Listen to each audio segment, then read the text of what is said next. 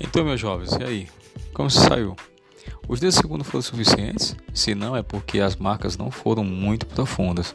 Por falar na profundidade daquilo que é importante nas nossas vidas, há mesmo uma diferença entre as coisas que marcam a gente.